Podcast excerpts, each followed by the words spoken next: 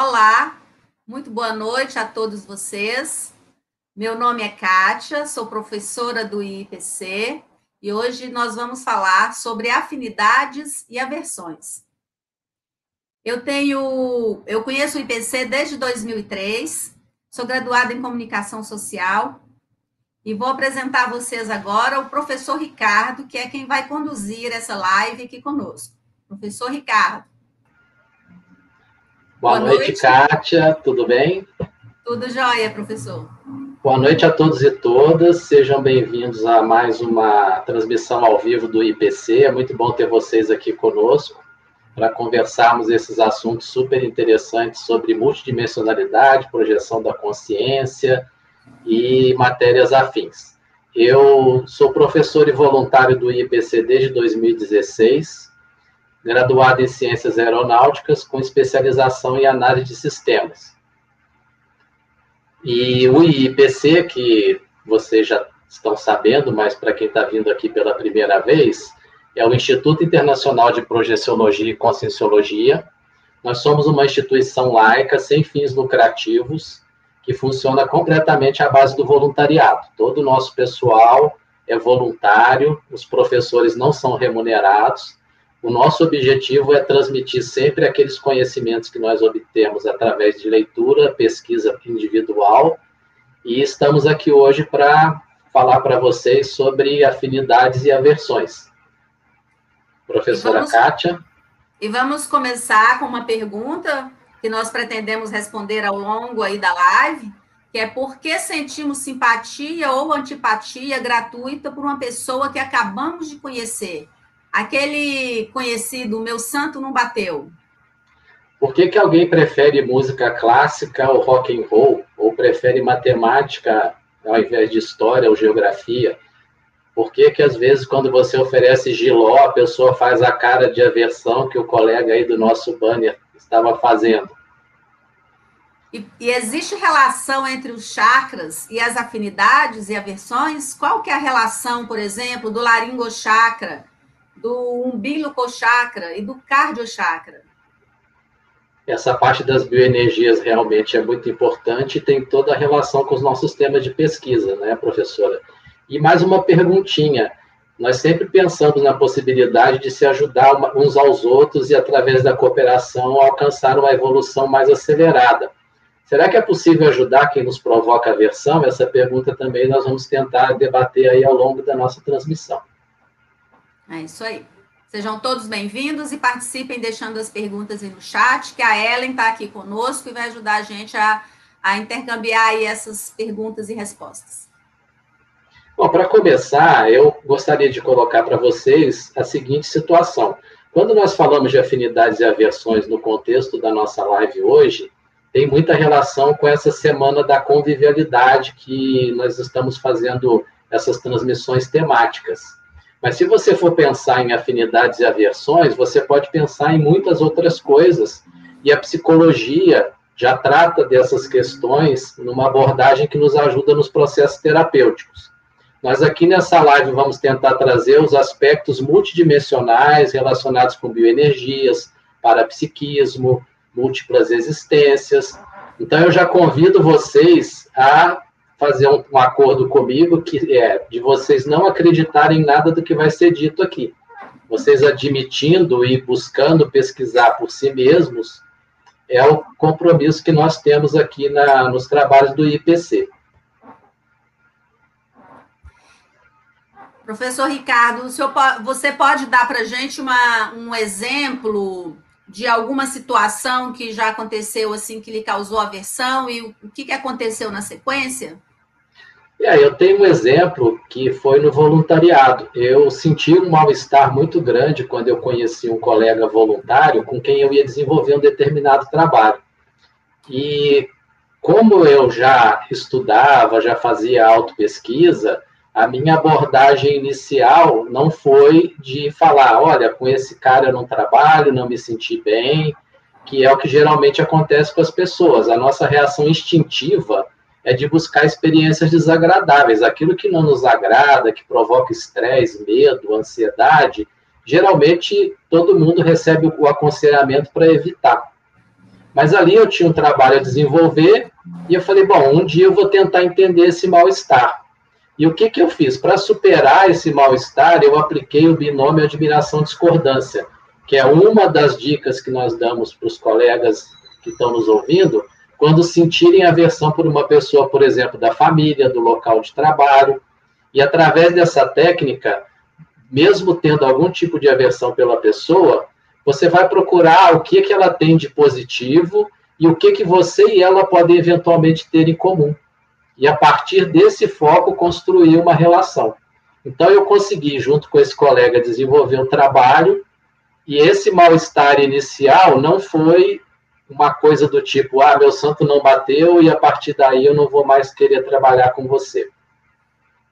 Então não haveria esse debate se eu tivesse corrido, né? se eu tivesse deixado de lado a situação e falado, ah, arruma outro aí para eu trabalhar. Ou seja, você aproveitou uma oportunidade é, que aconteceu ali, que poderia vir a desencadear um, né, uma, uma restrição de relacionamento, e você, pelo contrário, você resolveu ali a, a convivência e ainda prosseguiu, né? Prosseguiu Sim. num relacionamento positivo de amizade, de trocas positivas, né? E você teria um contra-exemplo aí para trazer, Kátia? Olha, é, se a gente for pensar bem, ao longo da vida, é, nós temos uma certa dificuldade em é, priorizar aquilo que seja mais importante para a nossa evolução. Às vezes a gente vai no roldão da vida intrafísica e esquece que determinadas situações já deram o que tinha que dar. Vou dar um exemplo de, por exemplo, a época de faculdade. Então, a gente tem, conhece aquele monte de gente legal, né? Muitas pessoas com afinidade, inclusive pelo tema do estudo, né? Mas às vezes se perde muito tempo ali na balada, né? É bom ter um tempo para convivência, é bom trabalhar muito, é, trabalhar não, é bom conviver de forma alegre e fazer essa parte social. Mas tudo tem um tempo, né? Eu confesso que na época, na minha época de faculdade, eu pedi um bom tempo aí na balada.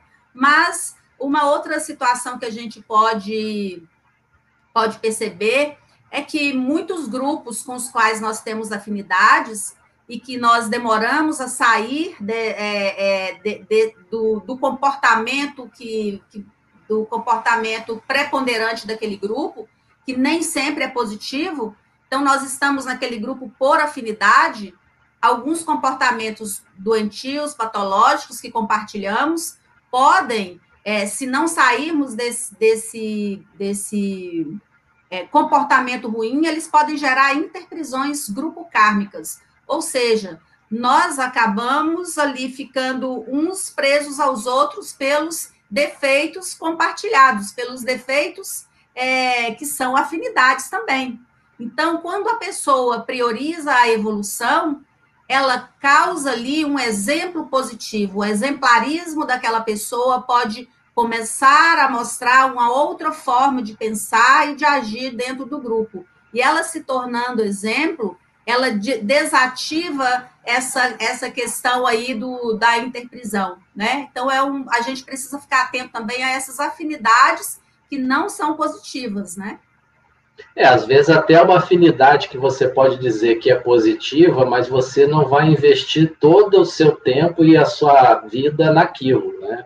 A maioria das pessoas, às vezes, entra nessa roda viva de, de ter uma vida familiar, uma profissional, uma social, e às vezes acha que é só isso, né? Algumas pessoas até pregam que você deve é, ter um filho, escrever um livro e plantar uma árvore para poder ser um, uma pessoa humana digna, né?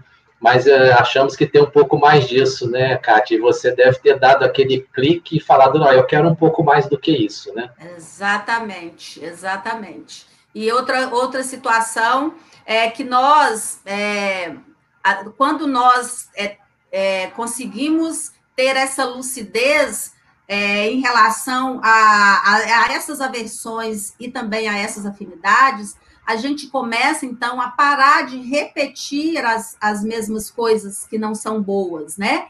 E busca também trazer novidades para a nossa vida. Até o relacionamento familiar, ele pode é, acontecer de uma forma que novidades vão chegando, as pessoas vão crescendo e se ajudando, né? Então, sair dessa zona de conforto do meio social, do meio familiar e até com a gente mesmo, né? É, de fato, e do, da forma como você falou, eu trago aqui para a nossa discussão o seguinte: é, a possibilidade, considerando a multiexistencialidade, é que esse tipo de comportamento ele não tenha se iniciado nessa existência, né? As minhas afinidades e aversões, elas podem, elas podem ter relação com encontros que eu tive com aquelas pessoas, né, aquelas consciências no meu passado. E, e, eu, e eu até trago esse exemplo com relação a esse colega especificamente, que eu senti esse mal-estar inicial, porque um tempo depois, num curso, ele trouxe a questão da hipótese dele de vidas passadas de ter sido um piloto alemão da Força Aérea Alemã. E eu tenho, para mim, a hipótese de ter sido um piloto da Força Aérea Inglesa. Então, logicamente, nós não, ambos não temos certezas desse fato, mas isso, de certa forma, trouxe algum viés de lógica para aquela versão gratuita que eu tive por ele. É, é um bom exemplo aí, né? E também uh, aquilo que às vezes a gente faz de um, com certa facilidade, às vezes com o pé nas costas, também é, nós temos que ficar bem atentos a isso. É, não estou falando agora se é positivo ou negativo, mas é, quando nós começamos a fazer muitas coisas de uma forma é, com muita facilidade, nós é, podemos pensar assim que que talvez já esteja na hora da gente buscar uma, é, algo novo, algo diferente, né? Ou para complementar aquilo, ou às vezes até para mudar. Então, por exemplo, uma criança que, que já desde nova já tem aquela é, facilidade para tocar piano, por exemplo, desde novinha. Então, ela não recebeu ali um, é, né, na vida intrafísica condições que pudessem é, é tendenciar a isso, mas ela tem essa facilidade. É uma questão para se pensar: será que vale a pena aquela criança ou a família investir naquele é, nessa tendência a ser musicista? Será que não seria uma automimese dispensável? Então, auto, né, de uma automimese, uma repetição, né, de algo que já se foi em outra vida. Então, se nós estamos aqui nessa vida intrafísica, é para aprender coisas novas, é desenvolver comportamentos novos, né? É, é trabalhar os nossos traços fardos, os traços que são é, ruins ainda, que precisam melhorar, e às vezes nós ficamos, passamos a vida repetindo, né? Então, esse é um exemplo, né, né, professor Ricardo? É um exemplo bom, e nós temos até uma professora que eu conheço lá do Rio de Janeiro, que ela tinha um talento para música mais ou menos da maneira como você falou, e ela era uma excelente pianista, e a um dado momento da vida dela, ela optou por levar o piano como um hobby e foi seguir carreira na área de saúde, ou seja, ela pensando no aspecto consciencial, ela preferiu se desafiar e tentar fazer algo novo. Né? Lógico que isso aí entram vários fatores que não cabe aqui na nossa discussão, porque o nosso objetivo é falar mais das aversões e afinidades. Mas é só para dar esse alerta de que a gente pode se desafiar. E eu até te pergunto, você estudaria alguma coisa que sabidamente não tem a menor habilidade para desenvolver, Kátia? Pois é, eu tenho um exemplo que já na fase, na, na fase adulta, é, eu tomei uma decisão de fazer um curso bem diferente. Eu sou formada em comunicação social e eu, eu pensei em fazer um curso como gastronomia. Realmente eu fiz o curso formado em gastronomia. E por que, que eu levantei essa hipótese de fazer esse curso? Porque desde nova eu, eu tive uma síndrome chamada Síndrome do Estrangeiro. É, inclusive, tem um livro, a professora Malu Baloni escreveu sobre essa síndrome, eu vou falar rapidamente, mas depois vocês podem pesquisar aí, né? É um a síndrome ela se ela ela ela acontece, a pessoa sente um banzo consciencial, ela sente uma nostalgia, como se tivesse saudade de, de uma, uma situação, de um lugar que ela não sabe o que é. Então, ela passa uma parte do, da, da vida dela com esse, essa sensação de falta de sentido na, na existência é, intrafísica, né? E aí a pessoa tem uma, é, ela tem uma certa dificuldade em, em conviver como a maioria das pessoas convivem. Não é só com pessoas, não. É diante da vida humana no, no sentido geral. E aí, é, depois que eu conheci a Conscienciologia e eu li esse livro, né, deu aquela eureka, né? Olha só, é isso que aconteceu comigo quando era criança e ainda acontece agora na fase, fase adulta. Mas o, o, fato é que eu, eu, eu lidei com, muito bem com essa situação e já desenvolvi uma, uma série de, de reciclagens para melhor nessas condições. Mas eu pensei, ainda falta algo. Então, eu lancei esse desafio de fazer o curso de gastronomia. E por quê, professor Ricardo? Porque o curso de gastronomia lida ali com os cinco sentidos, é algo muito específico, sabe? Você vai fazer uma aula de, de gastronomia, vai para a cozinha, então você começa a desenvolver mais olfato, uh, é, o paladar, né? Até o tato, né? A, a questão ali dos alimentos. É, já passa também a conhecer uma culinária é, é, é, mundial, já convive mais com outras pessoas, começa a fazer uma comidinha aqui, outra ali para os amigos.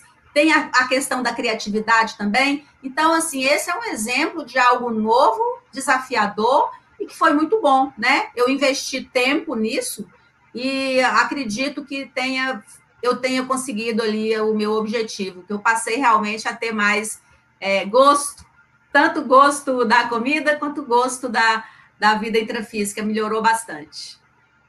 Legal isso. Eu queria convidar ela, então, para nos dizer se tem alguma pergunta dos nossos espectadores. Boa noite, professores. Temos uma pergunta aqui do Felipe, né? Ele quer saber se o nível de aversão é, pode ser considerado sadio ou não? Bom, eu diria para o Felipe, desculpa, Kátia. Pode falar, professor, vai lá. Ok. Eu, eu diria para o Felipe o seguinte: é, qualquer nível de aversão ele pode se tornar patológico a partir que, do momento que você, de alguma forma, vai é, pensar mal daquela pessoa, agir de uma maneira é, mal educada, indelicada com ela, não se comunicar bem, ou eventualmente até evitar aquela pessoa sem necessariamente conhecer e compreender o seu processo de aversão. É, eu entendo que a aversão e afinidade nesse aspecto ela pode ser neutra. Você ter aversão a coisas negativas é positivo. Né? Eu tenho aversão à violência. Então, é uma coisa que é positiva, né? Agora, eu, tenho, eu tinha versão à rúcula, hoje não tenho mais, aprendi a comer. Então, essa possibilidade sempre vai existir de você olhar os dois lados da mesma coisa. Você quer complementar, Kátia? Eu gostaria, por exemplo, existem algumas é, aversões, para ter aversão alimentar, né?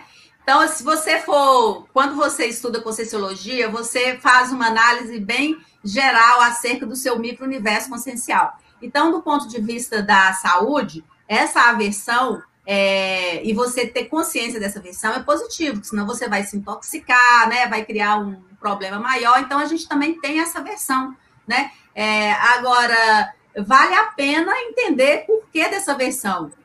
Por que, que será que você tem aversão a justamente aquele alimento? A gente fala isso porque é importante no histórico da vida a pessoa entender o contexto, ela, ela parar de, de ser uma observadora para ela ser uma protagonista, né?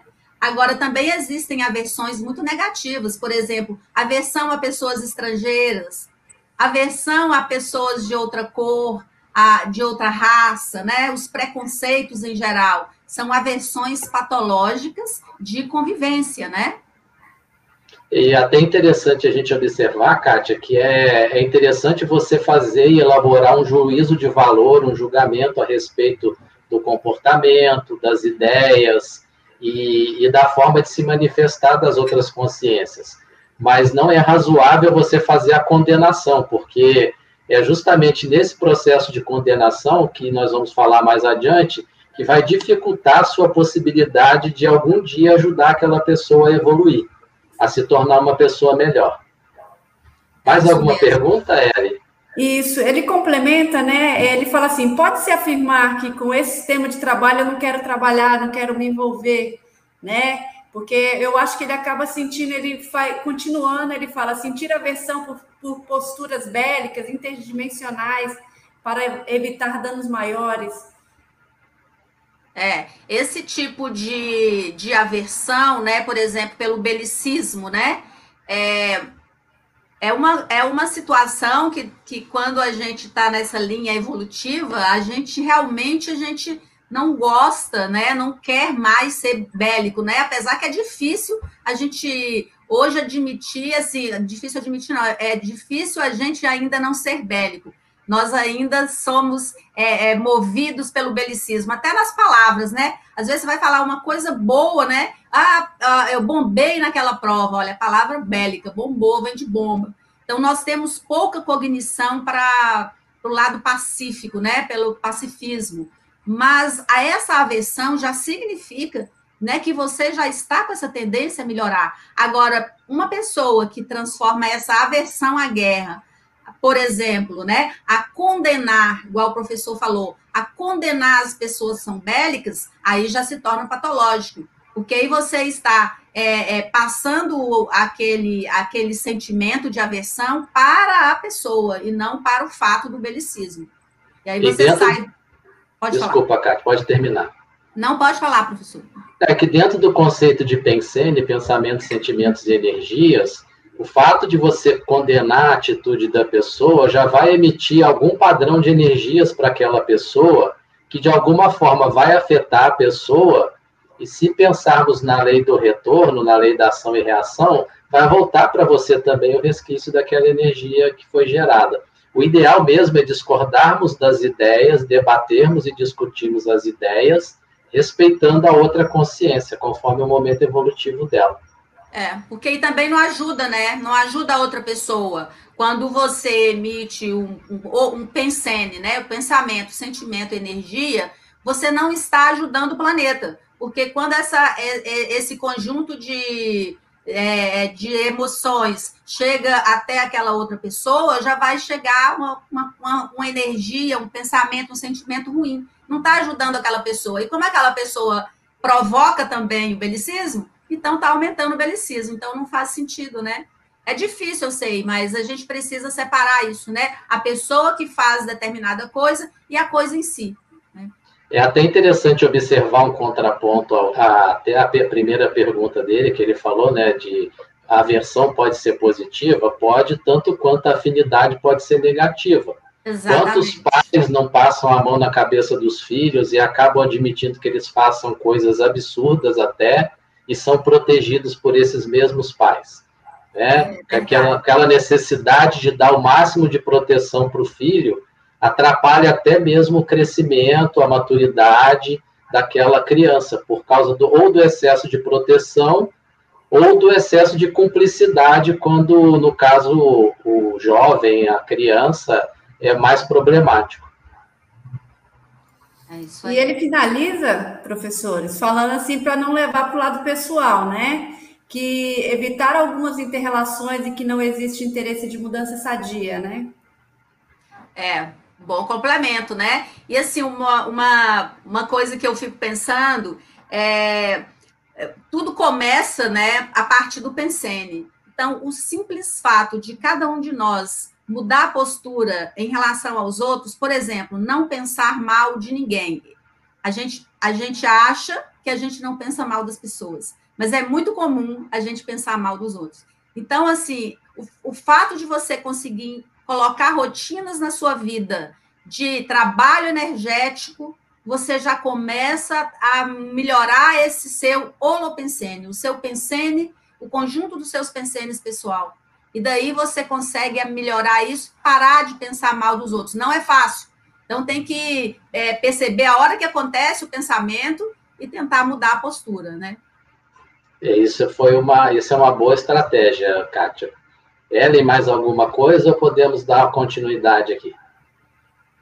Podem continuar, professores. Muito obrigado, então. Daqui a pouco nós te convocamos outra vez. Tá bom. Obrigada, Ellen. É, Kátia, eu Queria abrir esse segundo bloco da, do nosso debate aqui, tocando naquela segunda pergunta que você colocou. É, é possível falar da, de afinidade e aversão e deixar de lado as bioenergias? Isso, dá, isso pode ser um evento meramente psicológico, intrafísico? Pois é, não tem jeito, né, Ricardo? Não tem jeito da gente falar de aversão de afinidade sem tratado, sem falar do parapsiquismo. É, o, a questão toda é que a gente ainda, a, gente, a, maioria das pessoas ainda trata o parapsiquismo né, como algo separado da, da, das outras, das outras, é, dos outros atributos né, conscienciais. Então a gente acha que o parapsiquismo é uma coisa lá longe, né? A, a parapsiquismo é daquele grupo de pessoas, é de quem é de determinada religião, né? E aí a pessoa cria essa dicotomia entre a vida comum e a vida parapsíquica. E na verdade não é. O parapsiquismo ele está, ele acontece o tempo todo. Você manifesta o seu parapsiquismo mesmo que você não saiba, independente da sua da sua religião, independente dos seus valores, o parapsiquismo está aí. A gente vai até dar alguns exemplos que cada um pode pensar, pensar, né, como que é a manifestação do seu parapsiquismo, né? E Mas, tem gente até que não acredita, né, que não admite o parapsiquismo, né? É, tem gente que não acredita, tem gente que acha que é, isso aí é uma, né, uma, um mito, né? Agora, é, nós, por exemplo, temos centros energéticos no, em, todos, em todo o nosso corpo energético, né? E que tem ligação com o corpo físico. Então, esses centros de energia, eles podem bloquear, estarem bloqueados ou podem estar é, saudáveis, sadios os chakras, esses, esses centros de energia, são, são chakras. Os chakras são vórtices de energia. Então, quando eles estão funcionando bem, o nosso corpo energético está em harmonia com o nosso corpo físico, né? Então, é importante que a gente esteja lúcido em relação à existência desses, desses chakras e desse processo energético, porque ele envolve, professor Ricardo, as nossas relações. Não existe relação puramente física ou, ou, ou psicológica, né? É, é, o que existe são relações energéticas. Nós trocamos energia o tempo todo com as pessoas, com os lugares e com as coisas, né? Então, por exemplo, quem nunca sentiu aquele frio na barriga diante de um, um desafio, uma coisa nova que aconteceu, né? Por exemplo, uma proposta de trabalhar no exterior, aquela pessoa que é mais interiorana, então, ela sente um frio na barriga. Qual chakra que, que pode estar ligado a isso, né? É o chakra aqui, que está na, na região próxima ao umbigo, chamado umbilocochakra. Esse chakra se manifestou, a pessoa talvez não tenha notado. Então, ela pode ter uma aversão, uma, uma aversão leve ao fato de ir para o outro país. Ela teve esse comportamento é emocional, é energético e é físico. Um outro exemplo, Ricardo, que, que a maioria das pessoas falam e não concatenam que é parapsiquismo. Quem não sentiu um nó na garganta, às vezes vai lidar ali com um chefe que é, às vezes, grosseiro, ou às vezes até com um amigo ou um parente, e que a pessoa vem com aquela energia toda para cima de você, com uma, uma atitude bélica, como o nosso amigo Felipe lá falou, e aí a pessoa sente um nó na garganta diante dessa situação o chakra aqui, ó, o chakra da, da garganta, da região da garganta, né? Então, é um chakra importante na questão da comunicabilidade. E comunicabilidade está ligado com a, a, com a convivialidade, né? Então, esse nó da garganta é, é, é aqui nós temos o laringochakra. Então, é um chakra aí que expressa essa questão. E mais um outro exemplo aí, que é o cardiochakra. Então, às vezes, você tem um encontro com uma pessoa inusitada, um encontro inusitado com alguém que você acaba de conhecer e você sente uma ternura por aquela pessoa e, e às vezes até vice-versa, né? Quando não vice-versa, e você sente aquele prazer, assim, aquele afeto, né? É, é, é, a, é a situação de que está ligada ao cardiochakra, que é o chakra ali, né? Ligado a todos esses sentimentos e emoções. Então, assim, quando você sente esse afeto, essa, essa sintonia, afinidade, e tem esse prazer expressado também na, no, no sentimento, é uma manifestação do cardiochakra. Então, sim, nós todos somos parapsíquicos. O que, que você acha disso aí, Ricardo, que a gente comentou aqui? É, eu concordo com o que você trouxe aí de explanação, e apesar da nossa psicologia, psiquiatria e a grande maioria das pessoas que são completamente céticos é, negar, as energias estão aí à nossa volta, nos influenciando, e nós fazemos esse tipo de acoplamento, que você até vai citar daqui a pouco, né, com várias pessoas, com, com ideias, com locais, e às vezes a pessoa não interpreta bem a reação que ela, ela coloca como sendo algo só do sistema límbico, né, que é o sistema do cérebro que está relacionado com esses processos emocionais, principalmente para disparar o nosso circuito de luta ou fuga através da, do funcionamento da amígdala cerebral. E, na verdade, a, a nossa realidade multidimensional, elas nos influencia o tempo todo e a nossa manifestação não pode ser excluída essa parte. Lógico que nós damos a eles esse benefício da dúvida, né? Por causa justamente do princípio da descrença, mas às vezes as pessoas se negam a tentar experimentar alguma coisa. E até vão procurar o médico para tomar remédio, ao invés de avaliar o que realmente está acontecendo. Não que ela não deva ir ao médico, fazer os seus exames, ver se está tudo certo, mas admitir que pode ter outras coisas que vão acontecer. Por exemplo, se nós admitimos que a vida continua, tem muitas consciências extrafísicas que estão conosco, que são que têm afinidade por nós. E elas são atraídas pelos nossos pensamentos, sentimentos e energias. Qual é a qualidade do nosso pensene? Que tipo de companhias nós estamos atraindo e sendo, de certa forma, influenciados por elas? Isso é alguma coisa também que é bom investigarmos. Eu posso, por exemplo, estar debatendo com você aqui e tem inimigos seus que não estão aqui nessa vida intrafísica querendo que você que eu fique mal com você ou que você fique mal comigo e aqui no meu ouvido soprando, olha, Kátia, ela não é legal, pensa bem o que, que você está fazendo, conversando aí com ela. E se não estudamos essas coisas e buscamos identificar essas situações, muitas vezes a gente pode falar coisas que depois vai se arrepender. Verdade. E aí, aí pegando o gancho aí do que você falou, Ricardo, é, às vezes, uh, quando nós, nós conseguimos ficar lúcido para esse parapsiquismo, então a gente aciona aquele botãozinho, né? A gente até costuma falar assim, tem boi na linha. Às vezes você consegue perceber uma intrusão de pensamento, a gente chama de intrusão pensênica, né? Então, essa intrusão chegou no seu campo energético e você percebeu que não era seu. Um outro conceito que depois pode ser estudado, não dá para aprofundar aqui, é o, o, conceito de padrão de um, um, o seu padrão de referência holopensênica. Então, assim, qual que é o meu padrão? Como que eu, eh, como que eu me manifesto? Né? Como que, quando eu estou saudável, se manifestam os meus pensamentos, meus sentimentos, minhas energias. Quando você está atento e você sabe disso, e todos nós podemos acessar, é, quando chega uma informação de fora que, é, que vai lhe trazer ou aversão ou afinidade, mesmo assim você liga o seu desconfiômetro, você começa a perceber, deixa eu ver o que está acontecendo aqui. Porque aí você não, não, não entra numa situação despreparado, você vai saber como lidar. Né? Eu vou até pedir, Ricardo, se você me permite, é, para colocar George. O, o George. George, coloca para nós aí o slide, e já aproveitar o gancho aqui, ó. Então, nós estamos vendo aqui uma interação entre duas pessoas, e nós chamamos de acoplamento energético.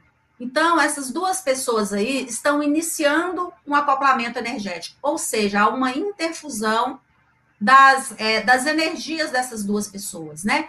Tá ali, então, as, a aura de cada um, né? E o campo energético dessas duas consciências está ali começando a, a, a interagir.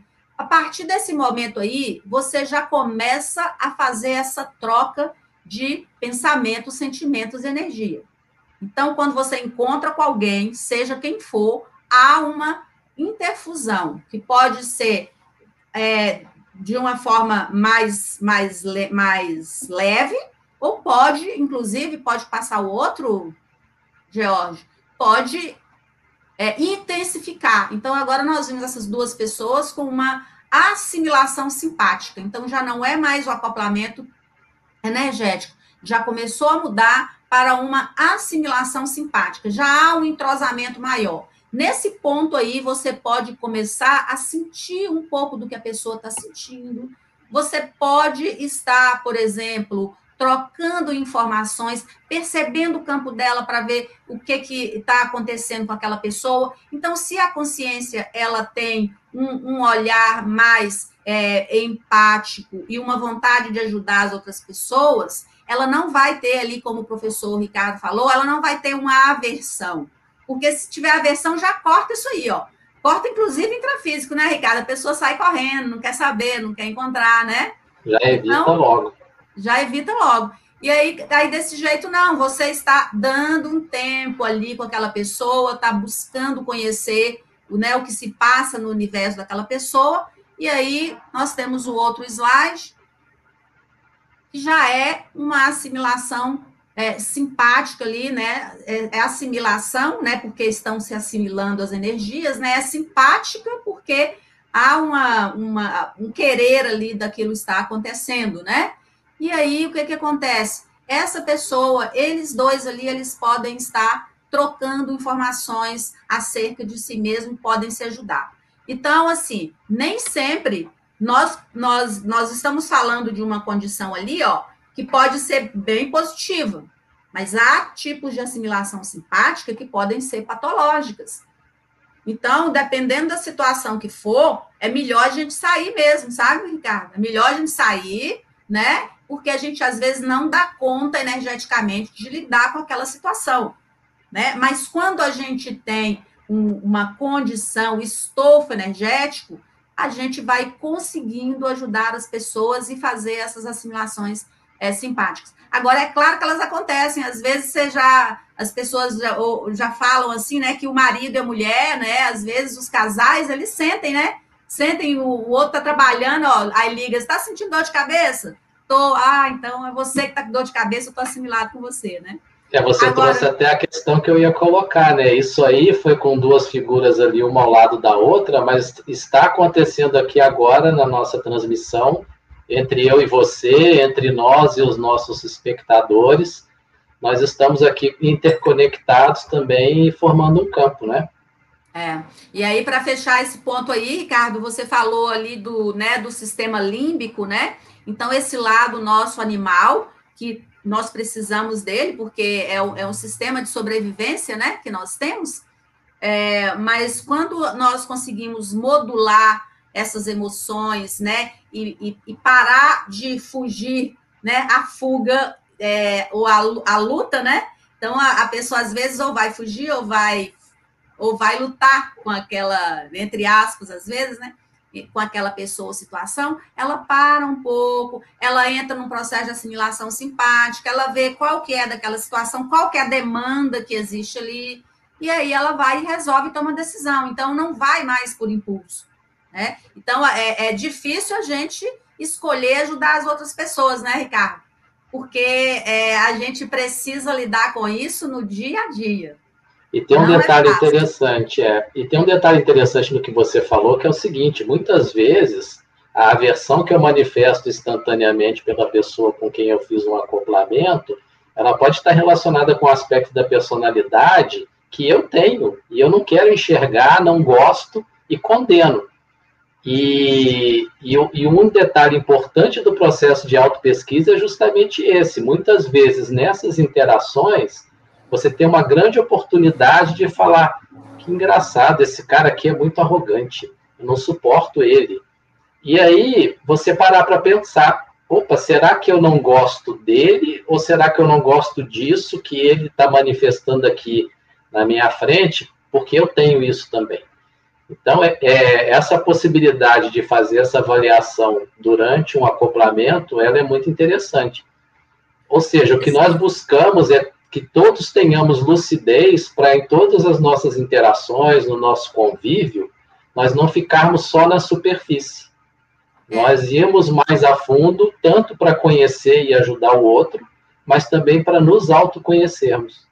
É, eu vou pegar um gancho aí do que você falou também para falar do curso que vai acontecer é, agora, que é o curso de, de projeção consciente. E ele, ele, inclusive, uma das aulas desse curso é sobre as bioenergias. E ali há um tempo mais, bem maior para se dar todos esses exemplos de acoplamento energético, as bioenergias, a diferença da, né, da, da energia das plantas, as energias das trocas conscienciais, a energia imanente. Então, nós vamos ter uma aula gratuita desse curso, depois o pessoal vai colocar aí no chat para quem tiver interesse. Então, você pode assistir uma aula do curso para você ver se é isso mesmo que você quer, e o curso vai começar e ele vai trazer esse assunto das bioenergias e da projeção consciente. Que, aliás, é, a, a, projeção consciente é um grande laboratório para essas interações, né, Ricardo? Nós não Realmente, podemos esquecer disso, né? Nós vamos para o extrafísico conviver com as consciências extrafísicas.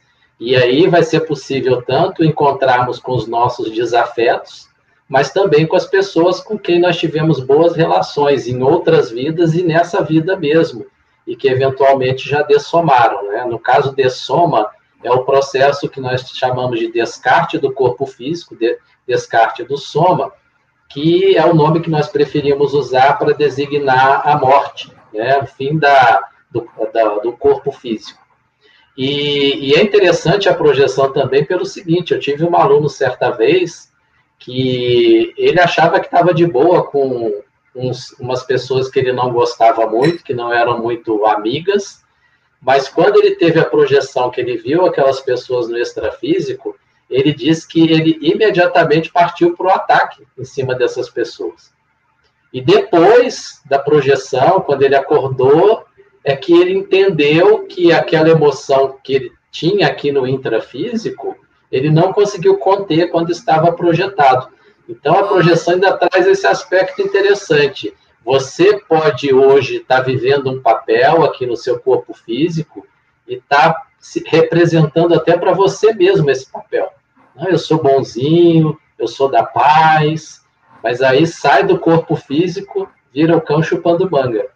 É, e aí mostra realmente né, que não existe muita diferença. Tem gente que acha que depois que que morrer, que dessomar, né? Vai ser um ser melhor, vai ser uma consciência mais benigna, né? E não é bem assim. Nós somos é, é, a, a, consciência, ela se manifesta nas várias dimensões com o pacote todo do que ela é, né? Não muda da Sim. noite para o dia.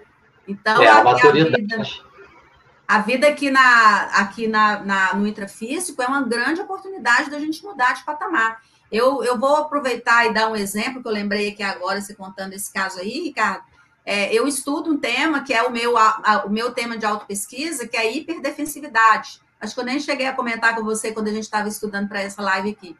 E, Não, a, a hiper, é, e a hiperdefensividade tem tudo a ver com tudo que a gente está falando aqui, né?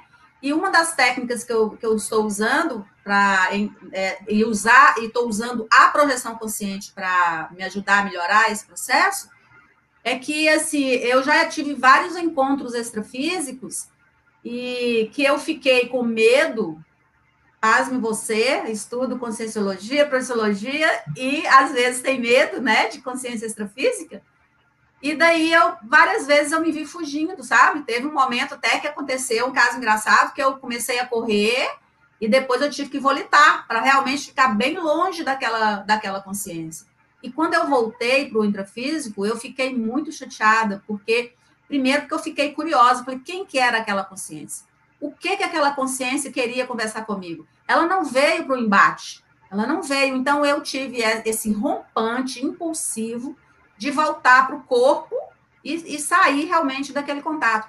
Então, Ricardo, eu me propus a, se eu encontrasse de novo com essa consciência ou com qualquer outra, eu ia lembrar dessa vergonha que eu passei. E aí, resumidamente, eu tive uma projeção onde quase aconteceu a mesma coisa. E eu lembrei, falei, nossa, agora vai, não vou fazer igual eu fiz da outra vez. Então, consegui. Quando eu falei isso, Ricardo, a, toda a situação que estava ali é, é, obnubilada ficou muito clara. Eu fiquei diante da consciência, ela precisava de ajuda, sabe? E aí eu exteriorizei energia com as mãos. Essas energias foram muito positivas para ela, porque deu para perceber que mudou ali a, o holopensene. E daí eu voltei para o corpo. Eu saí, eu fiquei lúcida, fiquei muito mais lúcida na projeção e voltei. Falei, puxa vida, que coisa boa. Consegui fazer diferente. E eu acho que é assim, é tentativa, erro, vai chegar uma hora que você vai acertar, né? Sim. E eu queria aproveitar agora para convidar a Ellen novamente, ver se tem mais alguma pergunta para ser respondida, antes da gente passar para o próximo bloco aqui do nosso debate. Professores, é, o Lucas, ele está perguntando como que ele poderia auxiliar a filha dele de seis anos a construir uma mentalidade de não julgamento, né? E, e sim tentar entender uma lógica de aversões positivas ou negativas. É, eu só faço um reparo na pergunta do Lucas, que é o seguinte: normalmente nós confundimos o termo julgamento com condenação, por causa do viés jurídico que nós temos. Ah, o cara fez uma coisa errada, virou réu, vai a julgamento. E, na verdade, é importante que a garotinha cresça entendendo que ela pode sim fazer juízo crítico, mas ela não vai necessariamente condenar as outras pessoas é, de quem ela está fazendo esse juízo. Porque cada um de nós está vivenciando um momento evolutivo muito próprio, e infelizmente muitos dos que aqui estão, hoje ressomados, né, nascidos aqui no, no planeta e vivendo aqui no intrafísico, ainda estão num nível de maturidade evolutiva que é o nível de maturidade da reação mais instintiva, mais animal. E e ao invés da gente condenar essas pessoas, nós vamos tentar ajudá-las como for possível. E esse como for possível, às vezes, é só com energia. Não vai adiantar você chegar para um, uma pessoa que é violenta, que é assaltante, que às vezes tem um trauma muito grande e que usa a violência para resolver os problemas, simplesmente conversando com ela ou tentando convencê-la. É, às vezes é só mesmo através das energias.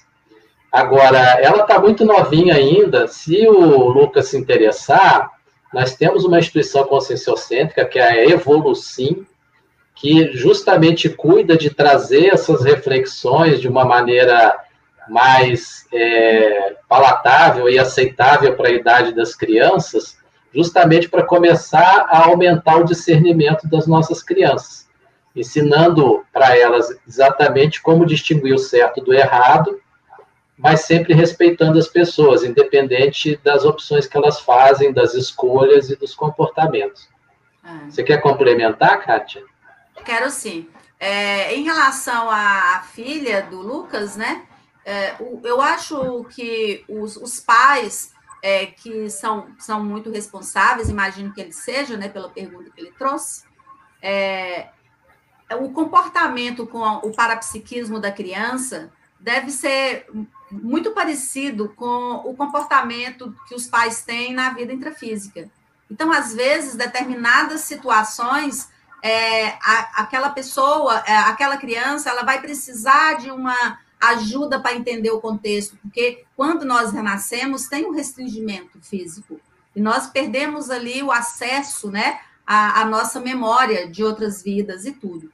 Mas, assim, a, a criança, ela, ela é importante que os pais compartilhem com a, com a criança essa vivência intrafísica e é, parapsíquica. Porque, às vezes, também uh, é, é, tão, é tão ruim é, abster de falar sobre isso e de tentar inibir essa manifestação da criança, quanto de superestimar então, é uma, é uma situação que requer que os pais entendam sobre o parapsiquismo, que os pais estudem e, e vivenciem o parapsiquismo sadio. Porque é isso aí, é no exemplo que a criança vai é, conseguir desenvolver e aproveitar. Porque imagina uma criança tendo todo esse, esse contato positivo com os pais agora. Ela vai ser uma adolescente é, inversora, vai conseguir colocar a prioridade da, da programação de vida dela é, em, em, em cena mais rapidamente, né? Então, os dois, a família desenvolvendo o parapsiquismo junto com a criança, talvez seja a, a, o ideal, né? Eu até recomendaria para eles para comprar um livro que se chama Parapsiquismo na Infância, se eu não me engano é da professora Lilian Zolé, sim, é dela mesmo. É um livro bacana de ler, porque ele é no formato de perguntas e respostas, e, e vai ajudar os pais a compreenderem um pouco melhor o processo. E se ela não manifesta um parapsiquismo ostensivo, já pode começar a exercitar isso é, fornecendo para ela livros infantis de conscienciologia, que já tem alguns publicados, como O Pequeno Pesquisador, O Jardim de Alice, e, e inclusive um de técnicas energéticas para crianças, que eu acho bem bacana. E ela já começar a crescer aceitando as energias, o parapsiquismo, e admitindo que a realidade pode ser um pouquinho maior do que nós conseguimos observar com os nossos cinco sentidos. O Ellen, tem mais aí pergunta para nós? É, aproveitando que o senhor falou, né? É, a essência ela pergunta o que é parapsiquismo, mas está é, faltando só 10 minutos. Só para lembrar que as perguntas que não foram respondidas, depois nós responderemos. Bom, então nós vamos passar para o próximo bloco, né, Kátia? Eu acho melhor. É. Mas nós podemos deixar uma resposta para. É, como que ela se chama, Vanessa? Não, é essência, ela não tem um nome, mas. Ah, tá. É a pessoa que se identificou aí por um pseudônimo, a gente pode deixar por escrito lá nos comentários um, uma breve definição e descrição do processo do parapsiquismo. Mas no curso, inclusive, se ela tiver interesse, no curso Projeção Consciente, é abordado numa aula o tema parapsiquismo. É isso aí. E a Kátia comentou sobre os preconceitos e a sua relação com as aversões, né, Kátia?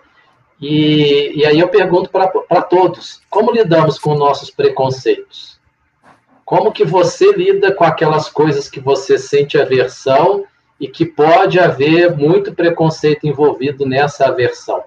E aí eu falo do, do que nós consideramos como sendo o anti-universalismo. É você segregar uma determinada religião, uma raça, uma etnia, um, determinado país, ao invés de tentar buscar uma convivência sadia com pessoas que sejam diferentes, sem entrar nesse processo do preconceito.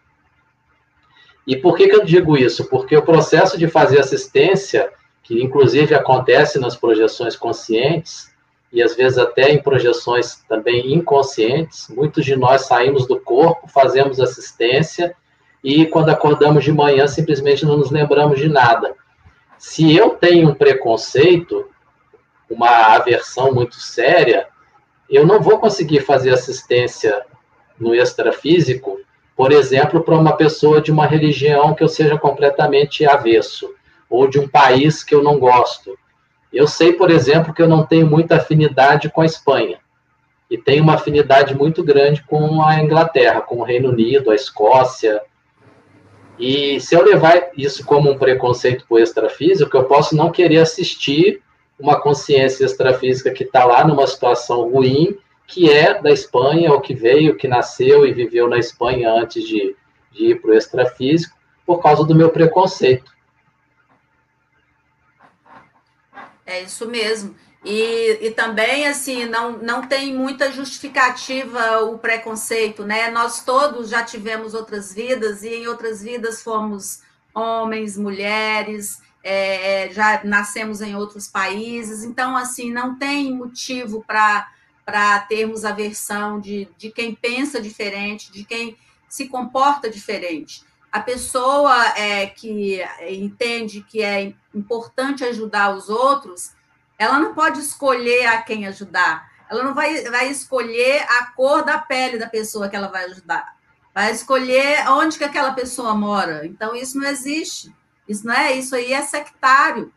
Então, é, é importante que a gente pense muito sobre isso. Eu quero realmente ajudar as pessoas, então eu preciso começar a trabalhar porque isso limita muito. Você sai do corpo para ajudar alguém, igual o professor Ricardo falou, e você não, não consegue fazer isso porque você já estipula ali, já põe um, um muro entre você e a pessoa que você vai assistir, né? Eu, eu me é. lembro do, do que você falou muito nas nossas reuniões aí, o Ricardo, é sobre o binômio, né? Se você quiser fechar aí com esse binômio, eu acho Muito bem colocado. Sim, o, o, a aplicação desse binômio admiração-discordância ela é fundamental para você dar uma limpada nesse tipo de relação.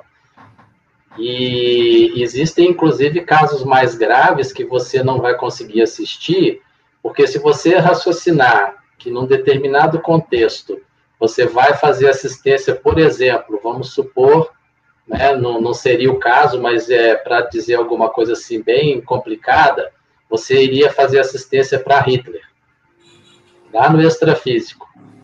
E aí você ia falar, ah, o Hitler não, matou zilhões de pessoas, que não sei o quê, e ao invés de tentar pensar do ponto de vista de que aquela consciência é uma consciência que está muito doente, que precisa de muita ajuda, e que pode ser que seja inassistível, vamos dizer assim. Né? Pode ser que, no caso dele, seja uma coisa que não seja possível de se conseguir.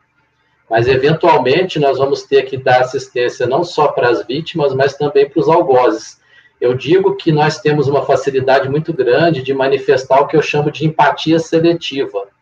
É muito fácil você se afeiçoar, é, vamos dizer assim, é, se compadecer da vítima e compreender a situação dela. Mas é muito difícil você compreender a situação do algoz. Quem assistia aqueles documentário Humanos, ou Human, que tem no Netflix, vai ver uma mãe que perdoou o assassino do filho dela. E a forma como ela chegou à conclusão de que não, não adiantava ela não perdoar aquele rapaz. Ele tinha nascido e crescido num lar extremamente violento, e acabou por uma infelicidade sendo o assassino do filho dela. E ela procurou olhar de outra maneira. Mesmo ela não tendo uma ótica multiexistencial nem multidimensional, ela foi capaz de perdoar. E quando nós aplicamos o binômio admiração-discordância, nós facilitamos o processo do perdão. E vamos deixar que os crimes intrafísicos sejam julgados pela justiça intrafísica e que a pessoa cumpra a, a sua pena, ou cumpra com aquilo que ela deve para a sociedade aqui no intrafísico, sem que isso afete a nossa possibilidade de fazer um esclarecimento para aquela consciência no futuro.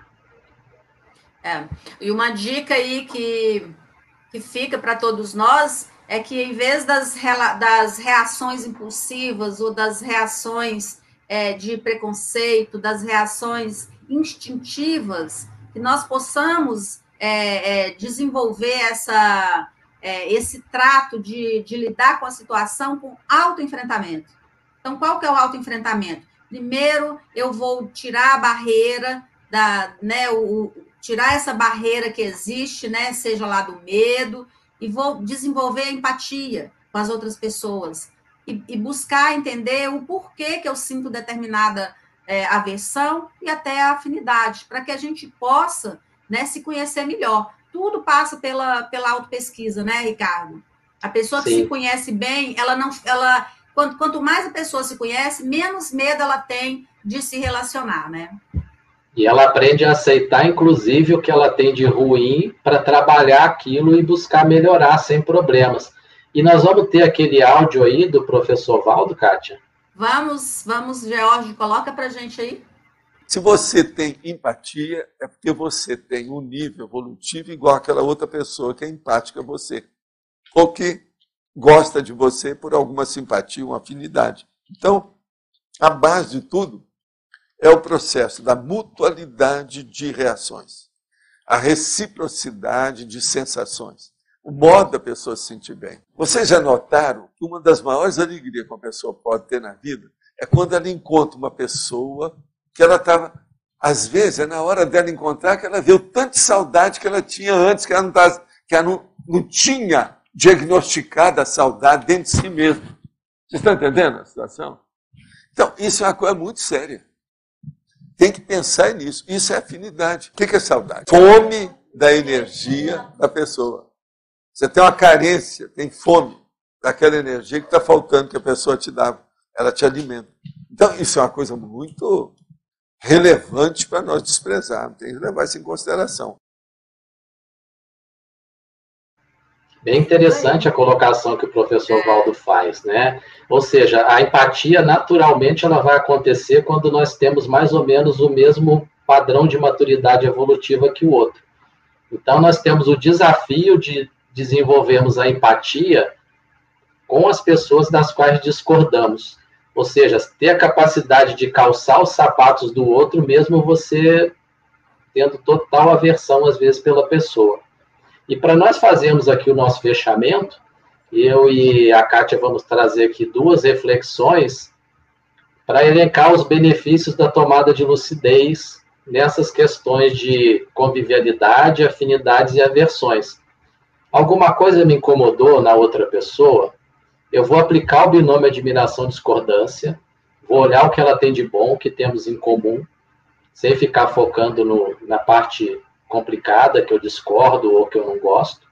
E eu vou avaliar se eu manifesto aquele traço e às vezes eu não quero enxergar.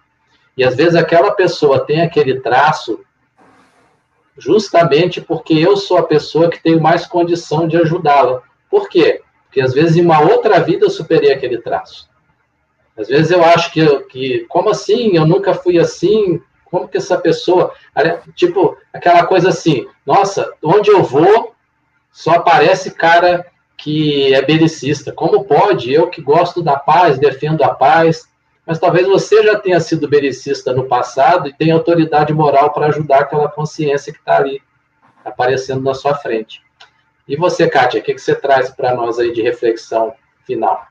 Aprendo a olhar o outro com o filtro da compreensão, observando seu nível de maturidade evolutiva, ao invés de simplesmente condenar o seu comportamento eu vou julgar, mas não vou condenar, né? É, é, o discernimento, né? Ter o discernimento do que está acontecendo, né?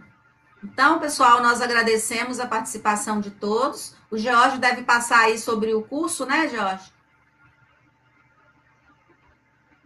Que nós Obrigado vamos ter, a todos. E vai ter uma aula gratuita também, que devem ter colocado aí o, no chat o, o, o link para inscrição aconselho vocês a fazerem essa aula gratuita, é bem interessante o, o curso. Um abraço a todos. Boa noite a todos, muito obrigado aí pela paciência e pela audiência. É um prazer estar aqui com vocês. Boa noite, Até. Kátia. Boa noite, Zé.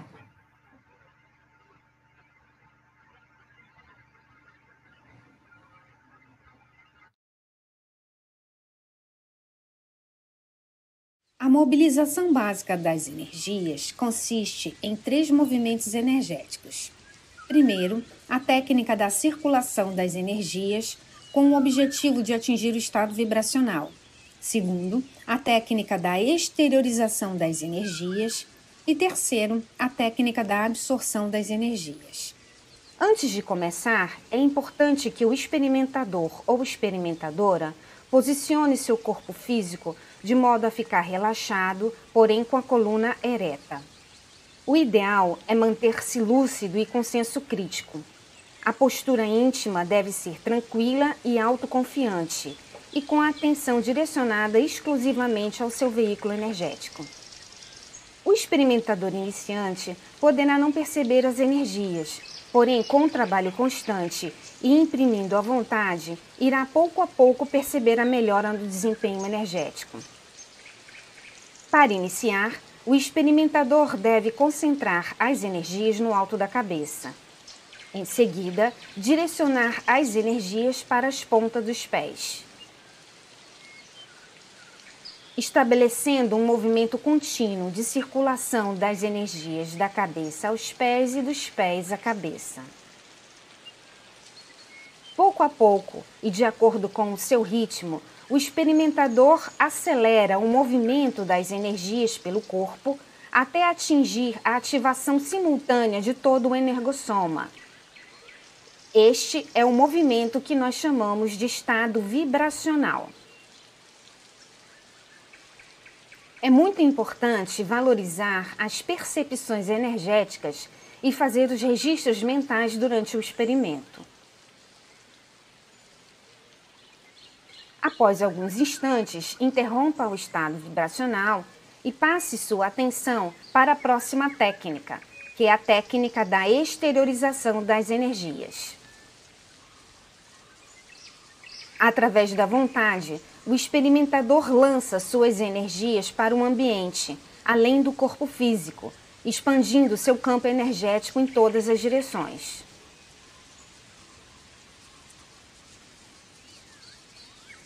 É importante manter o foco da atenção na técnica em que está aplicando, no caso, expandindo as energias. O pesquisador pode encher todo o ambiente com as suas energias de modo lúcido e voluntário.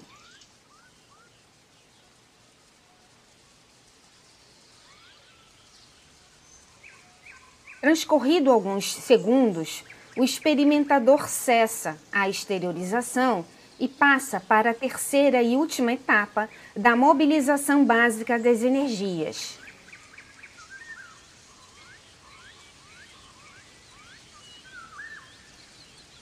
próximo passo é a técnica da absorção.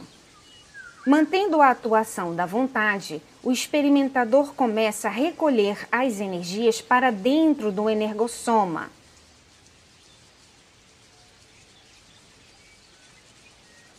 É importante manter uma atenção sintonizada com as energias da natureza e os ambientes harmonizados.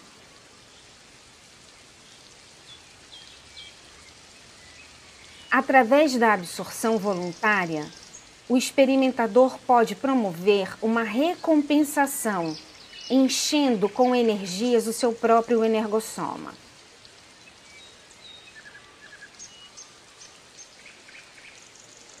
Transcorrendo um determinado tempo, gradualmente, o experimentador pode diminuir a absorção das energias e ir finalizando a técnica.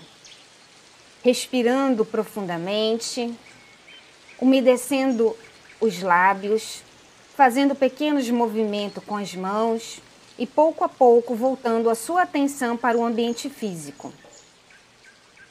E como um bom cientista de si mesmo, fazer registro das suas percepções para ter parâmetros de avaliar o seu desempenho energético.